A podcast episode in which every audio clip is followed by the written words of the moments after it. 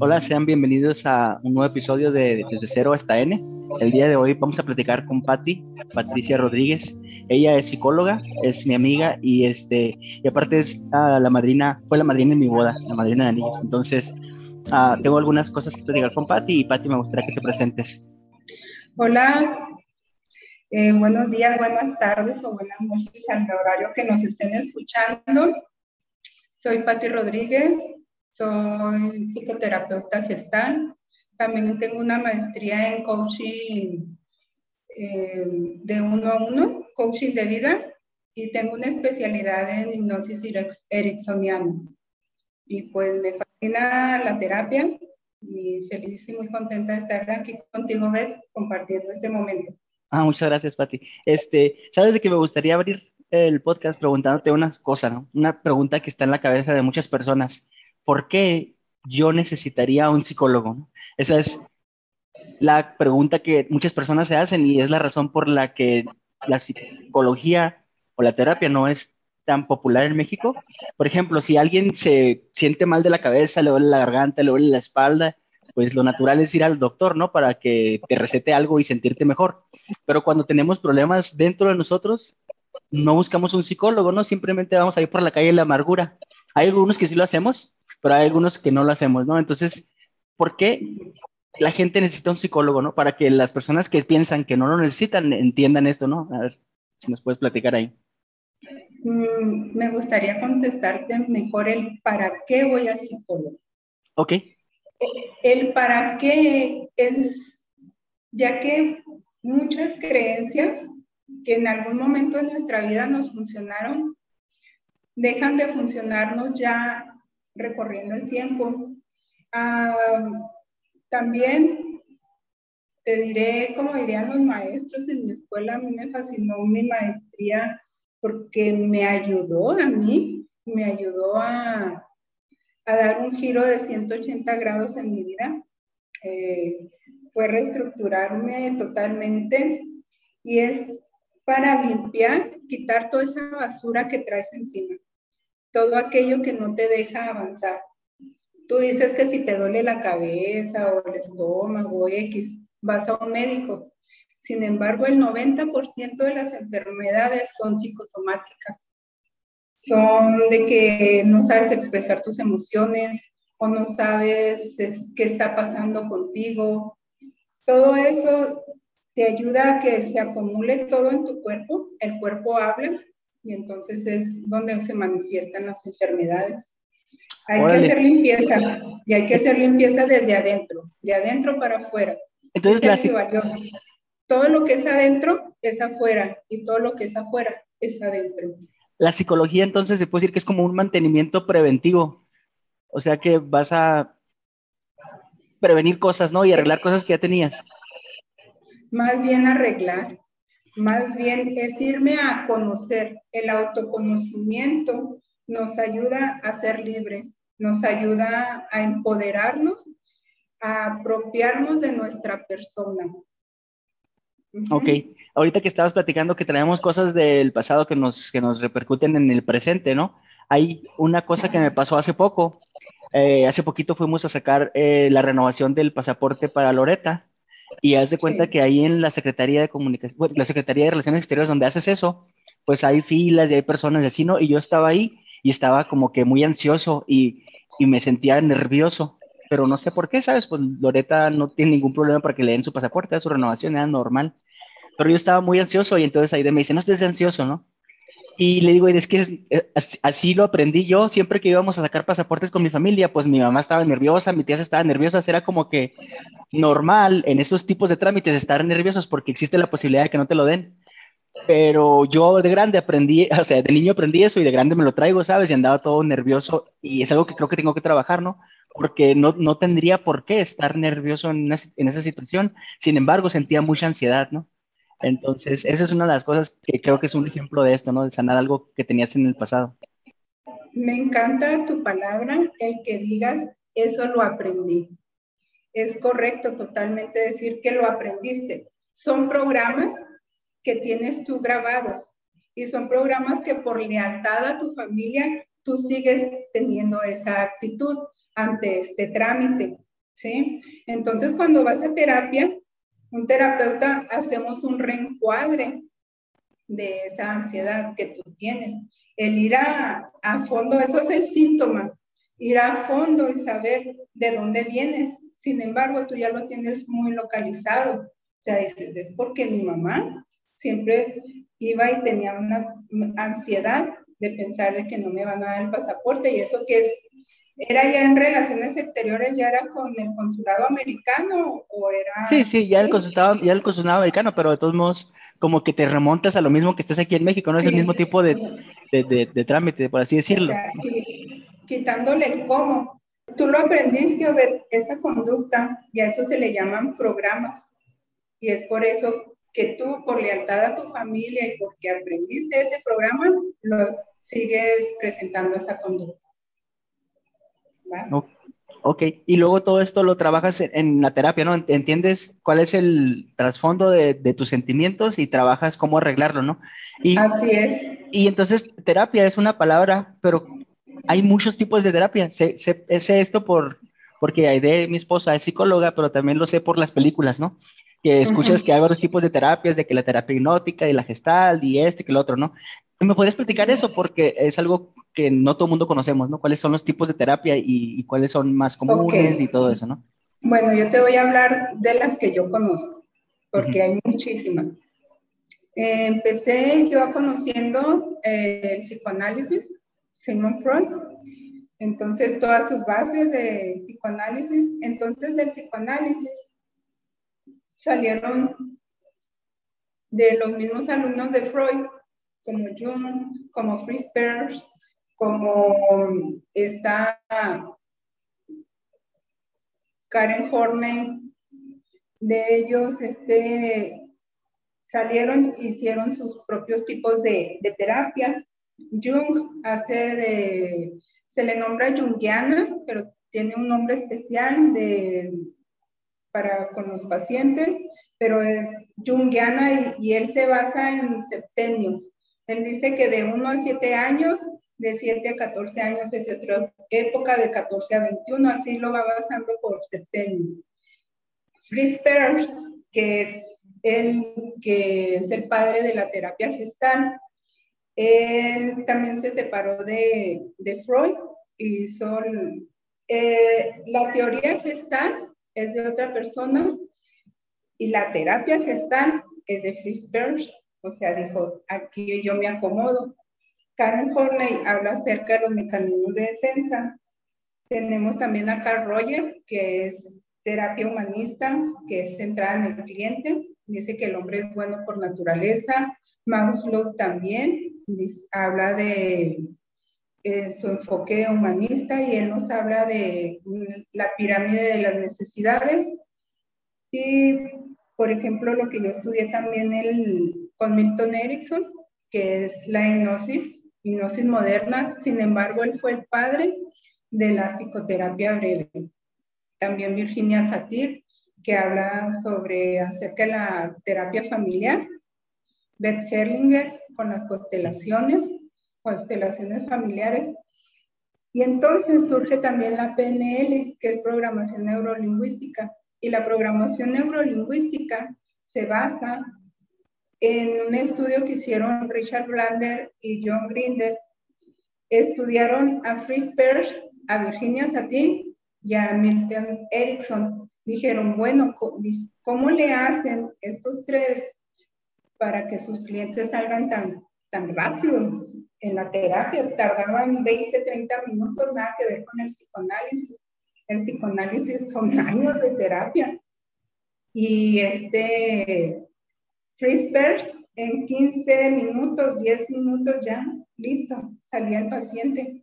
Virginia Satir también, o sea, y ellos se dedicaron, uno es de computación en sistemas, así como tú, y el otro es psicólogo. Entonces los dos se dedicaron a grabarlos y a estudiar esas cintas de ver cómo realizaban la magia. Ellos les llamaban magos, cómo realizaban la magia y entonces a, base de estudiarlos, sacaron ellos programación neurolingüística, ya que nuestra forma de hablar determina nuestra forma de ser. Órale, oye, entonces el psicoanálisis como que es el papá de muchos tipos de terapias, ¿no? Según lo que entendí. O sea, como que fue como que la base. Es la base, pero por ejemplo, nada que ver con Milton Erickson. Milton Erickson fue un genio, un genio, un genio. Él hizo su propio concepto de, de terapia. Él decía, hay que tratar al cliente en su presente y en su futuro. Y, y este Simon Freud decía, hay que basarnos en, en el pasado del, del, cliente, vámonos para atrás. Y Milton Erickson dice, no, de su presente a su futuro, a ver qué va a hacer. Órale. o sea, para hacer terapia gestal tienes que saber psicoanálisis, porque Fritz Perls fue alumno de, de Sigmund Freud. Sin embargo, Sigmund Freud, él era muy arrogante. Entonces, cuando llegó Fritz Perls y le dijo, mira, tengo este estudio, he desarrollado este tipo de terapia y todo, fue y le tocó a la puerta. ¿Qué crees que hizo Sigmund Freud? Pues no le abrió. no le quiso hablar. No Le abrió y cuando le dijo, ¿sabes qué? Traigo este tipo de terapia, he descubierto esto, esto, otro.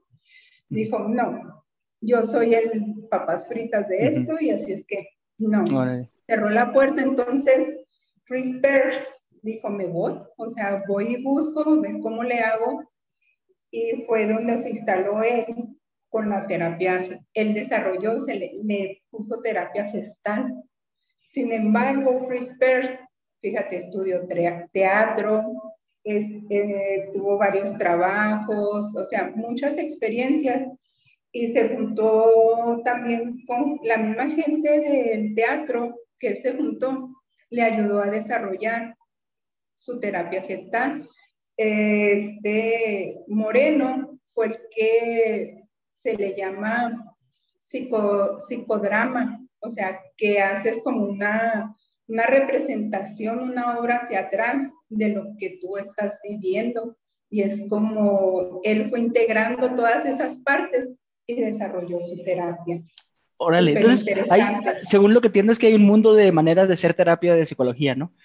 Así es. Y entre más terapias conozca un terapeuta, entre más nos preparemos, tenemos más herramientas para ayudar a nuestro paciente. O sea que, Primero nos ayudamos nosotros y luego ya ayudamos a nuestro paciente. Qué chido eso, ¿no? Porque, por ejemplo, hay unas terapias que a lo mejor son más efectivas que unas, en unas personas que en otras, ¿no? Entonces tú ya defines qué tipo de terapia usar dependiendo de la persona. Así es. Oye, ahorita hablaste de, de, un terapeuta que se enfoca en el presente y en el futuro, ¿no? que, dices que él no habla en el pasado. Hay una frase que me gusta mucho que yo tengo en mi WhatsApp, este, ahí en las frases, y dice, en inglés dice, the past is in your head, the future is in your hands. Entonces, básicamente lo que dice es que todo lo que está en el pasado, pues solamente está en tu cabeza y el futuro está en tus manos, ¿no? Y me gusta mucho porque creo que si es algo como de verdad, ¿sabes? O sea, a veces estamos arrastrando cosas del pasado que no nos dejan avanzar cuando podríamos ponernos a trabajar para hacer mejor un futuro, ¿no? Entonces me gusta esa frase y creo que va de acuerdo con este tipo de terapia en el que dice enfócate en el presente y en el futuro, no tanto en, el pasado. Pero al mismo tiempo entiendo que en el pasado nos, nos hace limitarnos muchas veces porque no lo hemos arreglado, ¿no? Entonces está, hay, que combinarlas, como dices, ¿no? Lo interesante de esto, ver, es cómo la PNL conjuntó a esos tres genios o sea, a Fritz Perls, a Milton Erickson y a Virginia Satir. Y hace cuenta que sacó los mejores de ellos, sacó lo mejor de ellos y agregó cosas nuevas. ¿Sí? Entonces, al hacer eso, por ejemplo, dices, nosotros decimos el pasado, como tú ahorita dices, no, pues es que si yo voy al consulado americano este, hay que ponerse nervioso porque así lo dicta la familia, que hay que ponerse nervioso, pues yo me pongo nervioso porque yo lo aprendí. Entonces ese es un programa. Y en la PNL se le llama, yo te voy a hacer un reencuadre de eso que tú estás viviendo. Te voy a reencuadrar para que ya, ya dejes ese programa porque en un momento te sirvió y en esta etapa de tu vida pues eres un hombre pues bendito sea Dios, con muy buen trabajo, este, tienes tu buena casa, todo, o sea, súper requisitos sobrados para que en el consulado rápido no tengas ninguna objeción. ¿sí? Sin embargo, ese programa ya lo tienes instalado. Y así como ese programa, hay muchos que traemos nosotros, pero la PNL conjunta a todos ellos. Entonces, pero no me voy a vivir contigo en el pasado, escarbándole y escarbándole. Ah, ok, ya descubrí qué es esto. Ahora voy a ver de qué forma te doy un reencuadre para que ya lo vivas de otra, de otra manera. Oye, qué padre. En, en, el primer capítulo del podcast platicábamos de los límites, que a veces nosotros como personas pues, nos ponemos límites porque pensamos que así es, ¿no? Porque en el pasado así era, y luego ya creces y ya eres otra persona diferente, con nuevas habilidades, con, con nuevas herramientas. Y esos, ya, esos límites ya realmente no existen, pero en tu cabeza siguen ahí porque nunca te diste la tarea de eliminarlos, ¿no? Decir, ah, ok, esto antes no lo podía hacer, pero ahora ya puedo, ¿no? Entonces, supongo que el PNL te ayuda a, darte cuenta de esas cosas, ¿no? Eso que tú estás viendo ahorita es una limitante que traías de antes, pero date cuenta que ya no es necesario que sea una limitante, ¿no? Ahora ya puedes afrontarlo, ¿no? Se le llaman creencias limitantes. A mí me encantó cuando entré a la maestría de terapia gestal, me encantó porque la gestal se basa en tres principios, en el aquí y en el ahora, el darte cuenta y el hacerte responsable de lo que te das cuenta. Sin embargo, siempre te invitan a hablar en primera persona, ¿sí? Yo estoy sintiendo esto, yo aprendí esto, yo, o sea, hablar en primera persona, nada que uno, ah, ah, no, yo estoy sintiendo esto. Eh, ay, se cayó el celular. No, yo no sostuve bien el celular y lo tiré. ¿Cómo? Sí, apropiate, apropiate de ti, hablar en primera persona. Tienes que serte responsable de tus actos. Sí, eso es, con eso te cambia tu vida. El, el modo de, cuando estudié ahora la maestría de coaching ontológico, o sea, lo que tú hablas es lo que tú eres, ¿sí? Tus padres te enseñaron, no sé, cosas de que, creencias, como estás hablando, creencias limitantes. Y entonces, pues tú ya, ya, hasta que alguien te hace ver, te hace un reencuadre de lo que estás viviendo. Por ejemplo, puede ser el dinero, de lo que mucha gente sufre con el dinero. No sufre, sino que vive acerca del dinero.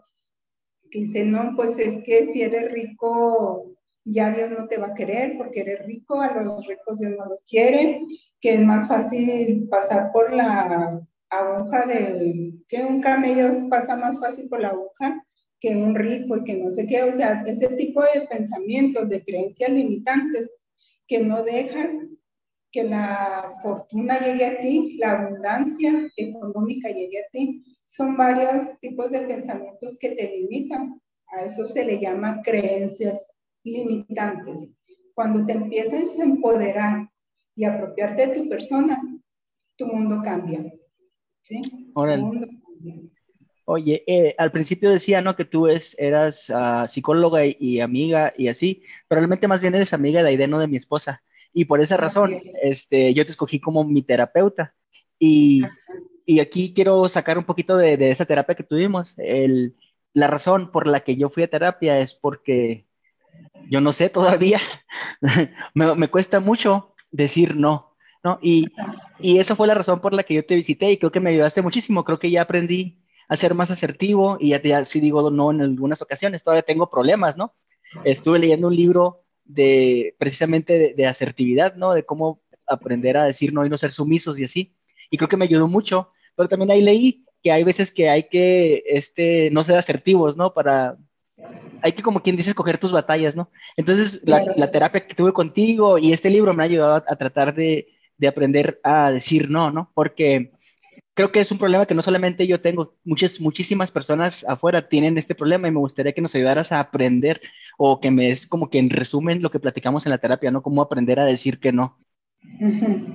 Bueno, como tú lo dijiste, aprender a decir que no es primero tenemos que aprender a ser asertivos ¿Qué es ser asertivo? Defiendo mis derechos, sin embargo, protejo tus derechos al expresarlo. Yo tengo que decir, yo pienso, yo pienso que lo que tú me estás diciendo, yo siento lo que tú me estás diciendo o yo creo, ¿sí me explico? O sea, siempre hablo en primera persona, no te ataco, estoy diciendo yo cómo me pienso, yo cómo me siento ante lo que tú estás diciendo o ante lo que tú estás haciendo. Eso es asertividad.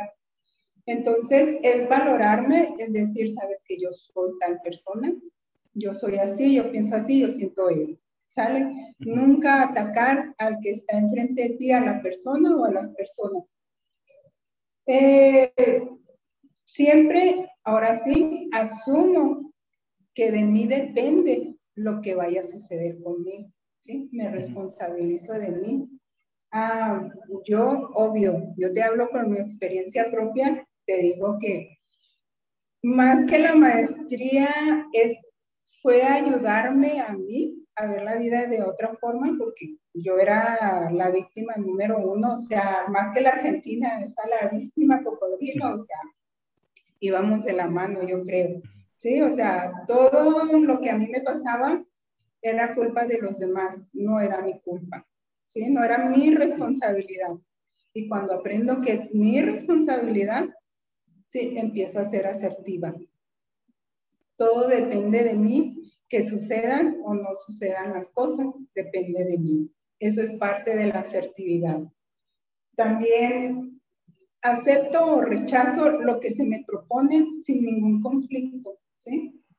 Oye, ayer me sucedió, tenía que llevar a un primo a, a una consulta, un primo que tenemos que pues, ya es de cuidado familiar.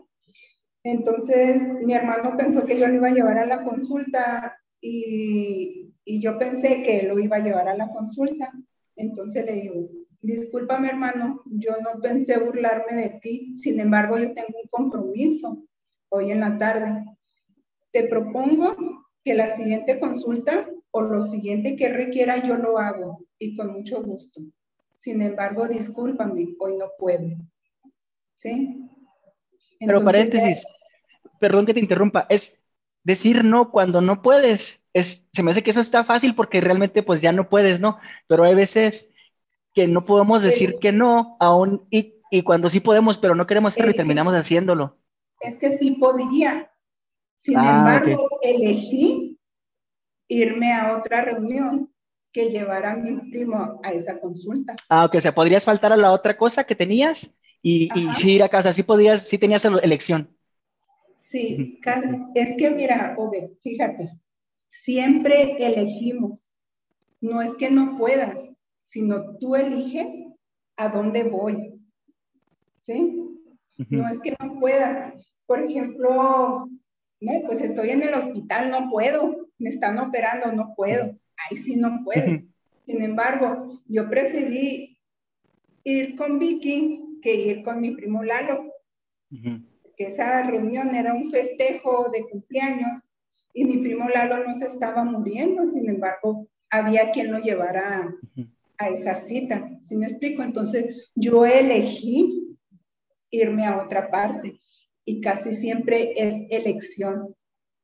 ¿Sí? Si yo te invito a una fiesta, yo soy amiga de, de Aide, de tu esposa, pero tu mejor amigo te está diciendo, este, Obed, vamos, ven, es mi cumpleaños, y yo nomás te estoy invitando a ir a tomar un café. Entonces, pero yo quiero que vayan en pareja. ¿Tú qué vas a decirme? ¿Qué me, qué me puede decir? Híjole, se me hace que irá con ustedes, porque mi amigo lo podría ver en otro momento. Y es que yo, espérate, yo, yo batallo mucho para decirle que no hay de, o sea, se me hace que hay de, como el psicóloga hace trampas en mi cabeza para que yo no pueda decirle que no. Entonces, es muy probable que yo escogería ir ahí con ustedes, contigo, porque va a ir ahí de. Pero, por ejemplo, si fuera la opción de que tú me dices nada más, ven tú, y yo vamos a platicar de la vida, en un café, te diría, ¿sabes qué? Es el cumpleaños de un amigo, vamos otro día. Pero como está involucrada a idea ahí, se ve que no podría decir que no.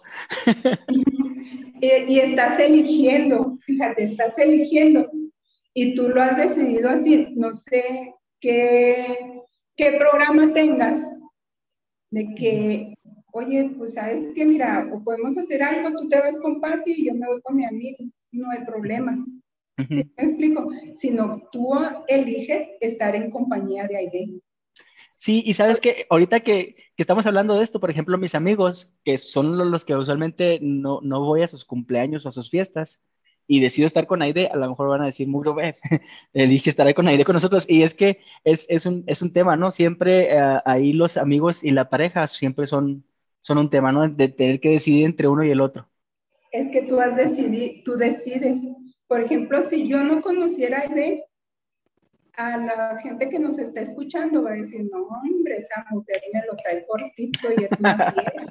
Y va a pensar, es una fiera esta mujer, pobre hombre. Ajá. O sea, quien te oiga decir eso, no conozca idea, va a decir, no, qué barbaridad. Esa mujer es una. No, no, o sea, yo, yo voy porque quiero, ¿sabes? Ajá. Ah, no, Pero. Yo voy porque elijo ir. Ajá. Elijo estar con ella. Te fijas, son elecciones. Eso es ser asertivo. Elijo estar con ella. Ok, ok. Bueno, pero eso no responde todavía la pregunta. ¿Cómo aprender a decir que no, no? En la terapia aprendí muchas cosas, ¿no? Y, una de esas cosas es que tenía que ser más asertivo, ¿no? Por ejemplo, déjate pongo un ejemplo de, de, de, cuando a veces yo no puedo decir que no. No quiero decir que no. Y, ajá, y a ver, no, no, quiero decir que no para evitarme una bronca, ¿no? Y, y, digo que sí, pero no lo hago. Entonces, eso me trae más broncas. Por ejemplo, ¿no? Dice, de, necesito que instales esto o que pongas esto aquí en la casa. Y le digo, ah, sí, ahí voy. Y realmente la respuesta debe haber sido, no, no puedo.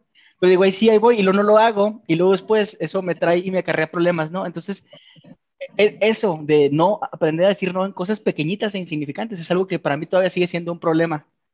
Este, a lo mejor con cosas más complejas, a lo mejor como que ya me lo, lo, medio manejo, porque ahí sí puedo usar la asertividad y definir si quiero o no quiero, ¿no? Pero con cosas así, de este estilo, me todavía batallo, ¿sabes? A mí me suena que es un juego tuyo. A ver. No que no puedas, sino es un juego que tú ya tienes instalado. ¿sí? Ah, ok. Te doy el avión, te digo que sí. te doy el avión, sí, ahorita lo hago. Te doy el avión. Sin embargo, necesito adrenalina, necesito adrenalina. Vamos a aventarnos un pleitazo porque aquí nos mantenemos todo el día juntos, pura amor y dulzura. Yo necesito poquita adrenalina, ¿sí? Entonces vamos a aventarnos algo ah, yo te dije que lo instalaras y me dijiste que sí, bla, bla, bla. Ahí está tu adrenalina, ¿sí? Porque dijiste, trato, sé dónde hacer asertivo, ¿sí?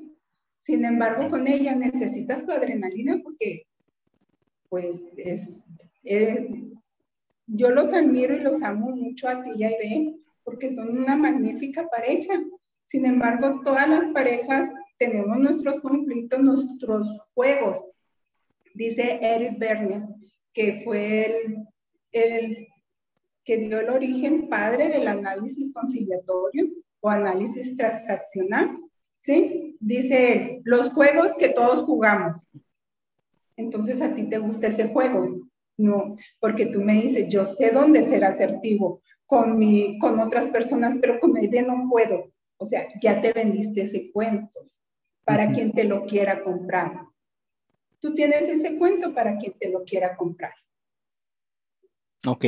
Sí, sí, sí, sí suena como que tiene sentido, porque sí es cierto, o sea, realmente esos esas veces en las que no puedo decir que no inmediatamente, eh, terminan en bronquillas, ¿no? Chiquitas o grandes, lo que seas, pero sí es cierto, termina. Sí tiene poquito sentido, pero no creo que sea eso para ti. Pero bueno, ahí, ahí es la cosa, ¿no? De la, de la terapia, que a veces está la negación, ¿no? Que tú vas a la terapia y te dicen la verdad o te dicen algo y como que esa verdad no te gusta y entonces la niegas, ¿no? E, esa es una de las cosas que aprendí en terapia yo contigo, que me decías algo y lo, ¡ay! Pati tiene razón, pero no quiero aceptar que tiene razón, ¿no? Entonces, así, este, es una de las cosas por la que la gente creo que tampoco va a terapia, porque tiene miedo de ir y luego que los enfrenten con la realidad, que es verdad, y que no están dispuestos a aceptar, ¿no? Volviendo a la asertividad, dices tú, yo te estoy hablando de, de apropiarte de tu persona. Yo soy esto, yo pienso, yo pienso esto, yo siento esto, yo me apropio de mi persona dices, Y ser asertivo te hace consciente de que tú eliges qué es lo que quieres que suceda en tu vida, ¿sí? Entonces, cuando tú dices yo no puedo, se traduce a yo no quiero, ¿sí? Cuando tú dices yo elijo, yo elijo decirle, sí, ahorita lo hago, tú no te preocupes. Yo elijo decirte eso. Acabo de que no lo voy a hacer. Y ahorita va a haber el pleitazo y ya, entonces ya lo voy a hacer o tal vez contrato quien lo haga. Sí me explico, pero cuando dices ser asertivo es decir, yo elijo. ¿Sí? Así es como aprendes a ser asertivo. Yo elijo. No, yo no puedo. Yo elijo. ¿Va? Ok. Entonces, pero eso de la asertividad es pues todo un tema, un tema aparte, ¿no? Entonces, una de las cosas que aprendí en, terapia este, es que, bueno, una, de las tareas que me ponías y, y que no hice es que fuera yo uh, conmigo mismo y un vaso y le hablara cosas positivas a ese vaso de agua, ¿no? Era un vaso con agua. Y eso te, te, confieso que no lo hice nunca. Era parte de, de las cosas que tenía que hacer en la terapia y no lo hice porque se me hacía tonto. Ahora estoy leyendo libros que hablan acerca de los las afirmaciones positivas, ¿no? Y cómo tienen eso impacto en tu vida y cómo decírtelas y escribirlas te hace que suceda, ¿no? Y que, y que y que funcione, ¿no? Así es como funciona, ¿no? Te estás programando, por eso es programación neurolingüística, no te estás programando para decir, yo soy más fuerte que mis excusas, o yo, sí, entonces, eso no lo hacía, y ahora que estoy leyendo los libros digo, ah, Pati tenía razón, sí tenía que hacer esto, pero es algo que, que se me hacía muy tonto, y creo que cualquier persona que piensa en eso de las afirmaciones positivas al principio suena como que tonto, porque pues está como medio hippie, ¿sabes? Yo lo escucho así en lo que, lo, que he leído los libros y lo dice así como que, que, la abundancia y que el universo y así, y así como que son un tipo de afirmaciones que, que, todavía a mí no me cuadran muy bien en mi cabeza, pero hay afirmaciones que sí entiendo, ¿no? Como esas que, que hoy va a ser un buen día y que yo soy más fuerte que mis excusas, esa es mi favorita, porque casi siempre tenemos excusas y luego ya me hago loco, ¿no? Entonces, este, esa, parte de, esa parte de la terapia, esa tarea, yo no la hice y, y me arrepiento ahora que estoy leyendo acerca de, de de eso, ¿no? De que es, las afirmaciones positivas hacen un cambio dentro de ti. Y, está, y, siempre estamos muy a tiempo. Siempre vamos a aprender hasta el último instante de nuestra vida, hasta nuestro último respiro. Sin embargo, el inconsciente colectivo, o sea, no es nada más eh, decir, ah, eh, voy a decirme, soy el más genial, el más poderoso, bla, bla, bla. No. Eh, a mí me encanta, o sea, yo siempre quise prepararme mucho porque digo, voy a tratar con un alma, con una persona, con una mente, con un espíritu. No es como decir, voy a reparar un carro, una licuadora X, no, es un espíritu. Entonces, conjuntando todo esto, dice el doctor Edmundo Velasco, que él es, eh, él maneja la PNL, sin embargo, también estudió una maestría en terapia gestal, es una persona muy preparada dice que tenemos que hacer, encontrar ese programa que tenemos grabado, desinstalarlo. Tú eres este programador, ¿no? De sistemas.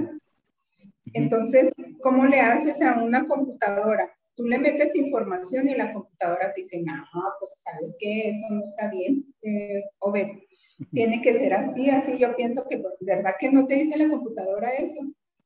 No, no exacto. tiene lo que tú le dices que tenga, ¿no? Ajá. Entonces, ¿qué dice? Desinstalo este programa, dices tú, y ahora voy a instalarle un programa nuevo, ¿verdad? ¿Sí o no? Sí, así es, ajá. Entonces, eso es lo que se hace en terapia, conjuntando todos estos sistemas de, de terapia. Entonces, esto hago, quito ese programa, lo desinstalo y te instalo uno nuevo que te ayuden a que puedas funcionar. Ahora sí, esas afirmaciones que tú te haces te van a ayudar, te van a ayudar a decir, pues yo, mira, yo te digo al principio, cuando yo empecé terapia en el 2004, yo decía, pues yo no sé cómo le hizo la psicóloga, sin embargo, yo cambié esto en mi vida. No sé cómo lo haría, pero yo lo cambié. Entonces, ese es el chiste. Quita un programa instaló otro. Ok. Oye, y, y, eso suena como que fácil, ¿no? Pero realmente si necesitas la guía de alguien. O sea, Si necesitas, terapia para que alguien te ayude a entender que ese programa no, es, no te está ayudando, ¿no? Entonces, es, y esa es otra de, las cosas que también creo que es una barrera para las personas para ir a buscar terapia, ¿no? ¿Cómo voy a contarle a alguien que no conozco todos mis problemas y luego para que me diga algo que no me gusta, ¿no? Bueno, cuando llegan mis pacientes a terapia, no sé si te acuerdas que te dije, este espacio es tuyo, todo lo que se hable aquí, aquí se queda. Es la ética del psicólogo. ¿Sí? Yo, por ejemplo, yo sí atiendo amigos o conocidos, que mi familia los conozca, o personas que son del barrio, que alguien de mi familia lo conozca, o, un amigo lo conozca. Yo jamás digo, ¿te acuerdas de Pedrito, el que estuvo con nosotros en la escuela? ¿Qué crees? Está yendo conmigo a terapia. No, jamás. Eso decía la, licenciada Ponce, la doctora Ponce, pecado, pecado mortal. Nuestra ética es todo lo que se habla aquí, aquí se queda.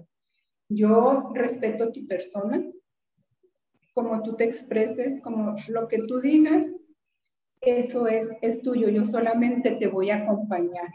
Y yo tengo herramientas para ayudarte a, poder reprogramar tu vida.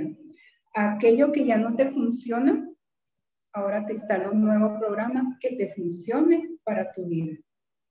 Así es. No sé si te acuerdas que te dije.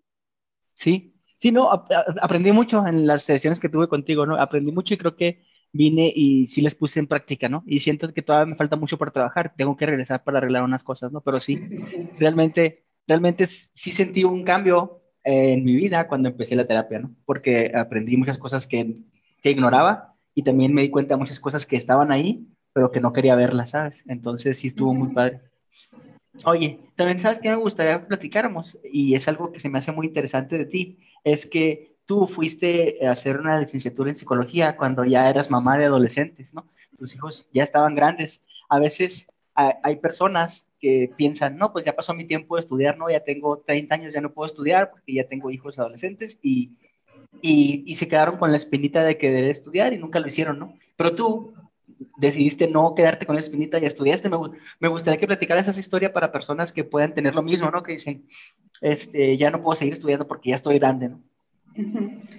Mira, yo cuando me casé eh, fue un convenio tácito de decir, yo voy a terminar mi, mi carrera. Entonces ya cuando vi que mis hijos ya estaban grandes, que ya no necesitaban de mí, mi, mi, hija, la más chica, tenía 12 años y el otro 14, ya en secundaria y la chiquilla en sexto de, de primaria.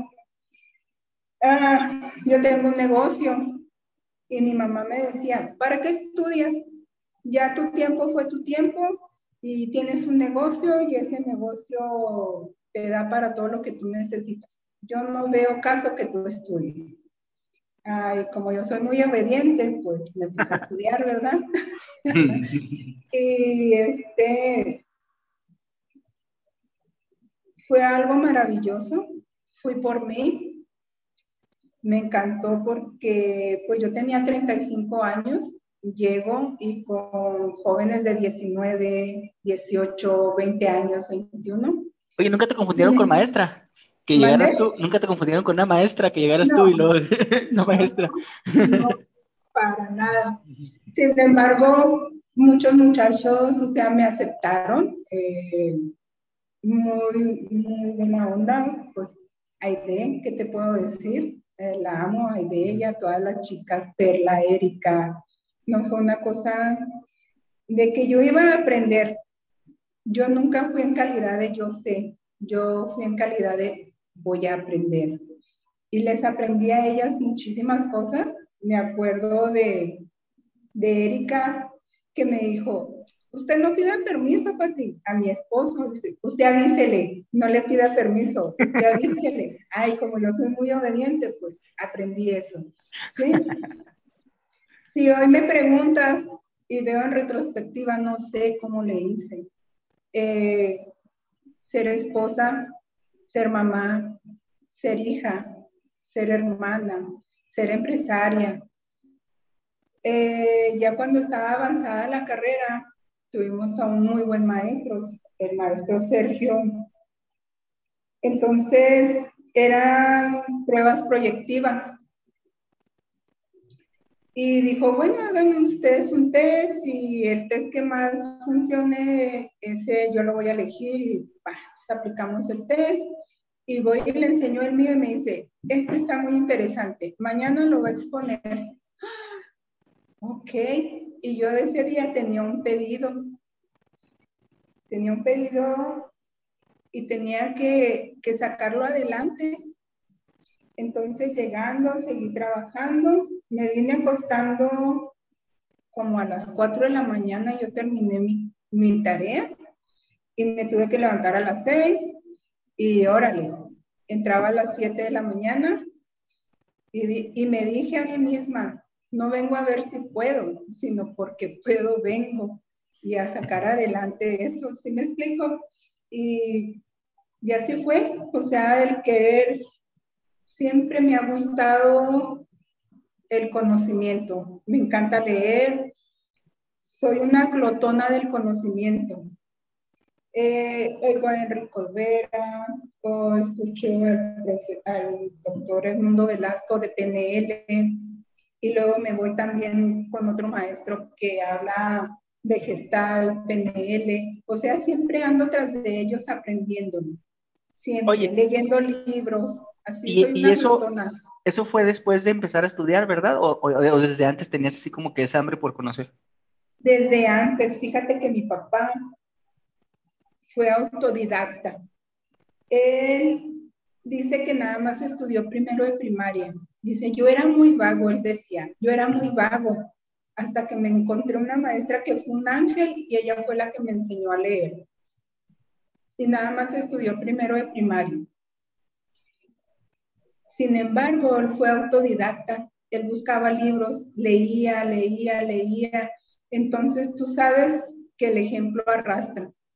Las palabras, bla, bla, bla. Sin embargo, el, el ejemplo arrastra y eso fue lo que a mí me hizo enamorarme y saber que a través de los libros yo puedo aprender. Yo tenía algún problema, alguna circunstancia, iba tras de un libro a buscar aquel libro que me fuera a ayudar. Tú sabes, antes pues, no había la internet. Ibas a la, a la librería, a buscar, a andar en los libros, este me ayuda. Y así fue siempre. Así fue siempre ahorita que estabas diciendo, ¿no? Que, que, eras esposa, mamá, hija, hermana, este, una dueña de un negocio y tantas cosas en la cabeza, ¿no? Me platicó ahí de una historia y quiero que me ayudes a confirmarla, de que una vez hubo un evento en la escuela que terminó hasta en la noche y luego después le dijiste, oye, me das un ride porque me, trajeron. Y entonces ahí, ahí te dio el ride y llegaron a la casa y nada, que habías dejado la camioneta en la escuela. Así es, sí, así es. Fíjate, o sea, es de, de no estar en el aquí y en el ahora, como dice gestar. Vive en el aquí y en el ahora. ¿sí? Sin embargo, me conseguí un esposo lindísimo. Claro que como yo tengo mis detalles, él tiene sus detalles. Sin embargo, esas son esas pequeñas cosas en que yo me enamoro. Fue una kermés, sí, allá anduvimos que para arriba y para abajo y haciendo todas las cosas y al último una chica fue medio ray y al ver yo que ahí estaba la camioneta, que no está en la camioneta, me cayó el 20 que la había dejado en el estacionamiento.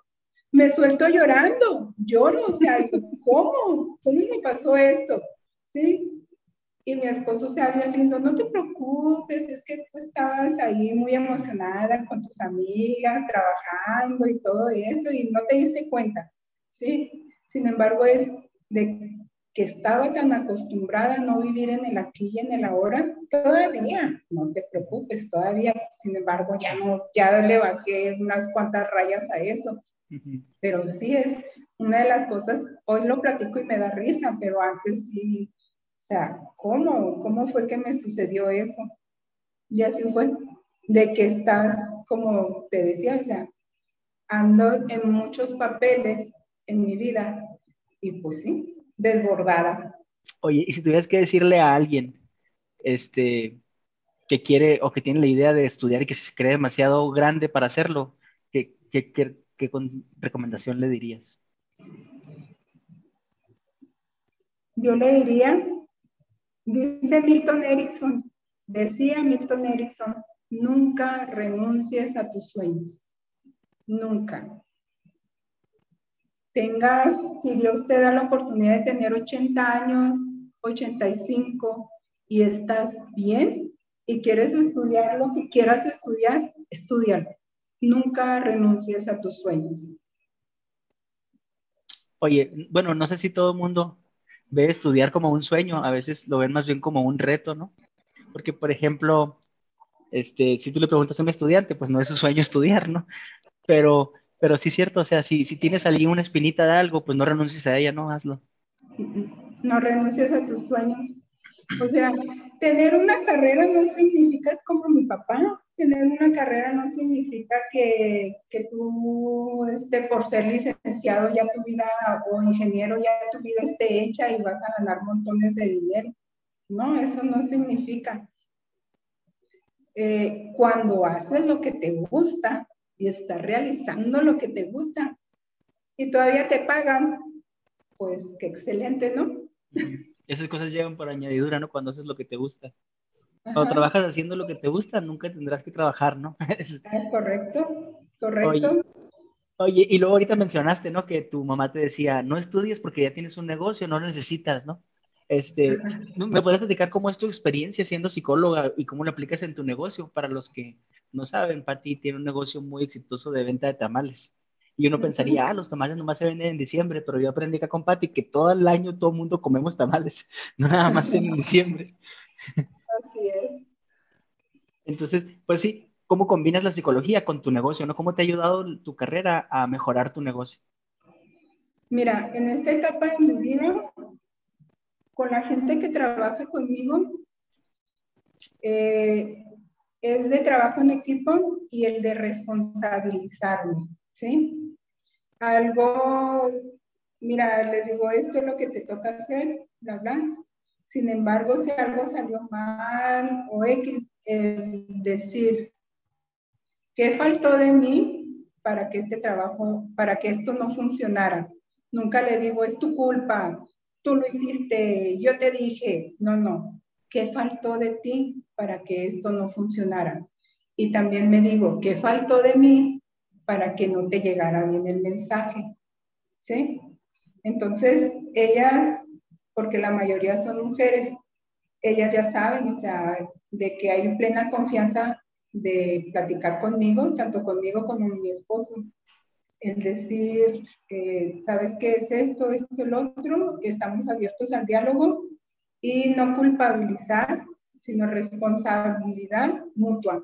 ¿Qué faltó de ti y qué faltó de mí? Y creo que ahorita nos, nos ha funcionado, sigue funcionando y hace, en este año, en marzo más o menos, nos hicieron un examen de clima organizacional y pues ahí salimos súper bien. La gente, la gente que trabaja con nosotros con muy a gusto.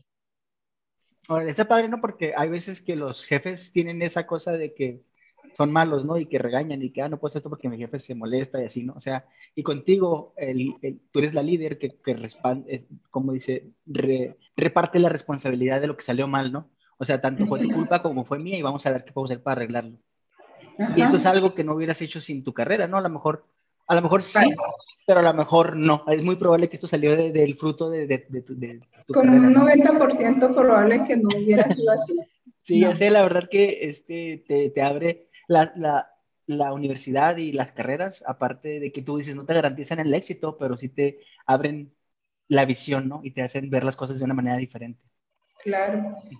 Pues sí, pero hay, es, esa preparación que te ayuda a, ver el mundo de otra forma. Y sabes que más que nada, el convivir, o sea, el convivir con distintas personas, distintas formas de ver la vida, te ayudan a ti a ver la vida de otra forma.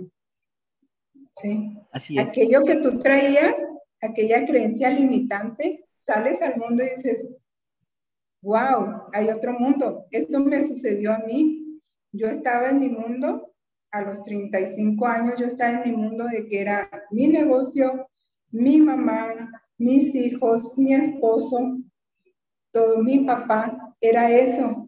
Y para mí eso era el mundo. Las rutinas que yo hacía diarias, eso era.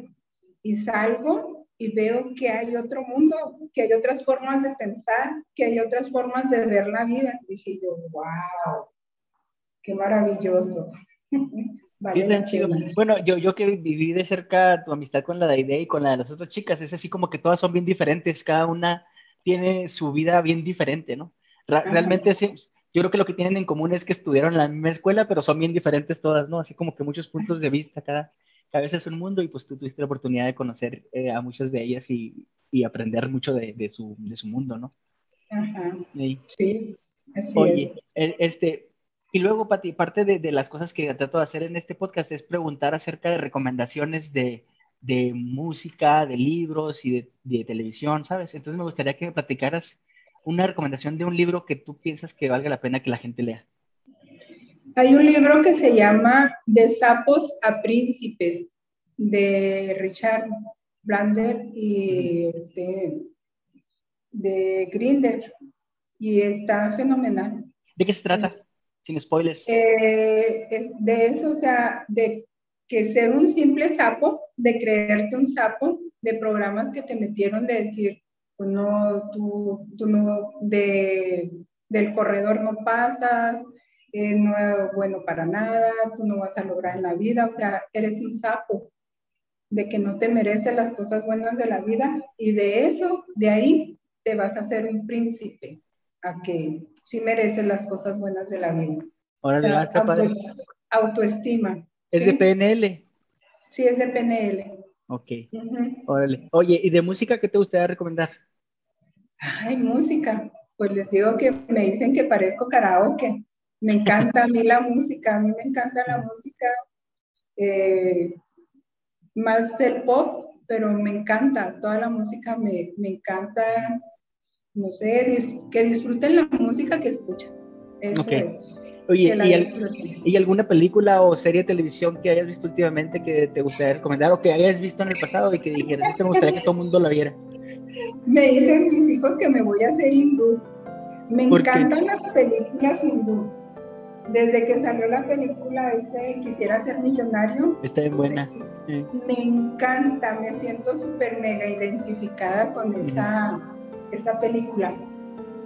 Y hay una película que se llama, te lo voy a decir en español, Peca, es una hindú en Netflix, maravillosa, maravillosa, que nos habla de Dios, nos habla de Dios y ya lo ves desde otro enfoque a Dios. Maravillosa está esa película.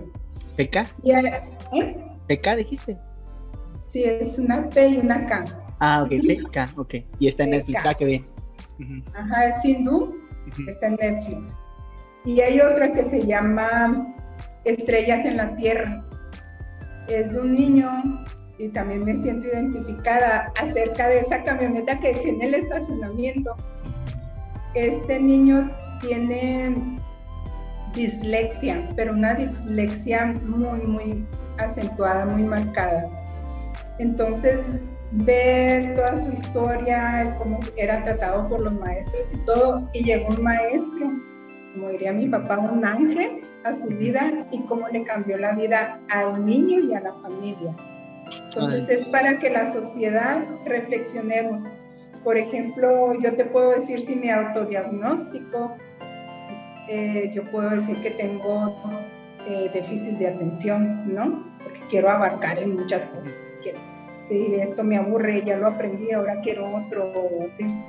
Entonces, como eso no se ve, si tú ves a un inválido, a una persona discapacitada, pues lo ayudas, ¿no? Lo ayudas con la silla de ruedas en lo que puedes. Pero ese tipo de discapacidades no se observan entonces de eso habla la película, cómo concientizar a las personas. Excelentes películas, me encantan. Órale, muchas gracias. Y bueno, pues ya para cerrar, pues déjame te digo qué fue lo que aprendí del día de hoy. Eh, aprendí que hay muchos tipos de terapia, que no nada más era la gestal que yo había escuchado y luego que el psicoanálisis es como que eh, de ahí salieron muchos tipos de terapia y luego que la programación neurolingüística es algo así como que encontrar de las mejores terapias que ellos vieron que tenían más éxito y, tratar de aplicarlo, ¿no? Este, también aprendí que hay que ser asertivos para poder aprender a decir que no. y también este, eh, reaprendí esto de que las afirmaciones positivas pues, nos ayudan a, a mejorar nuestra vida, ¿no? Y, vienen algo así como de la mano de la, de la programación, programación neurolingüística. Este, y, y, bueno, pues creo que, que, sería todo por hoy. Pati, no sé si quieres decir algo para despedirte. Pues agradecerte esta oportunidad de poder compartir contigo, tener esta charla tan, tan amena. Y pues una vez más, gracias. Gracias por la oportunidad y espero que, que les guste nuestra charla. Vale, gracias Pati. Bueno, pues eso fue todo por hoy. Muchísimas gracias por escuchar y espero que, que les haya gustado. Nos vemos en la próxima. Bye.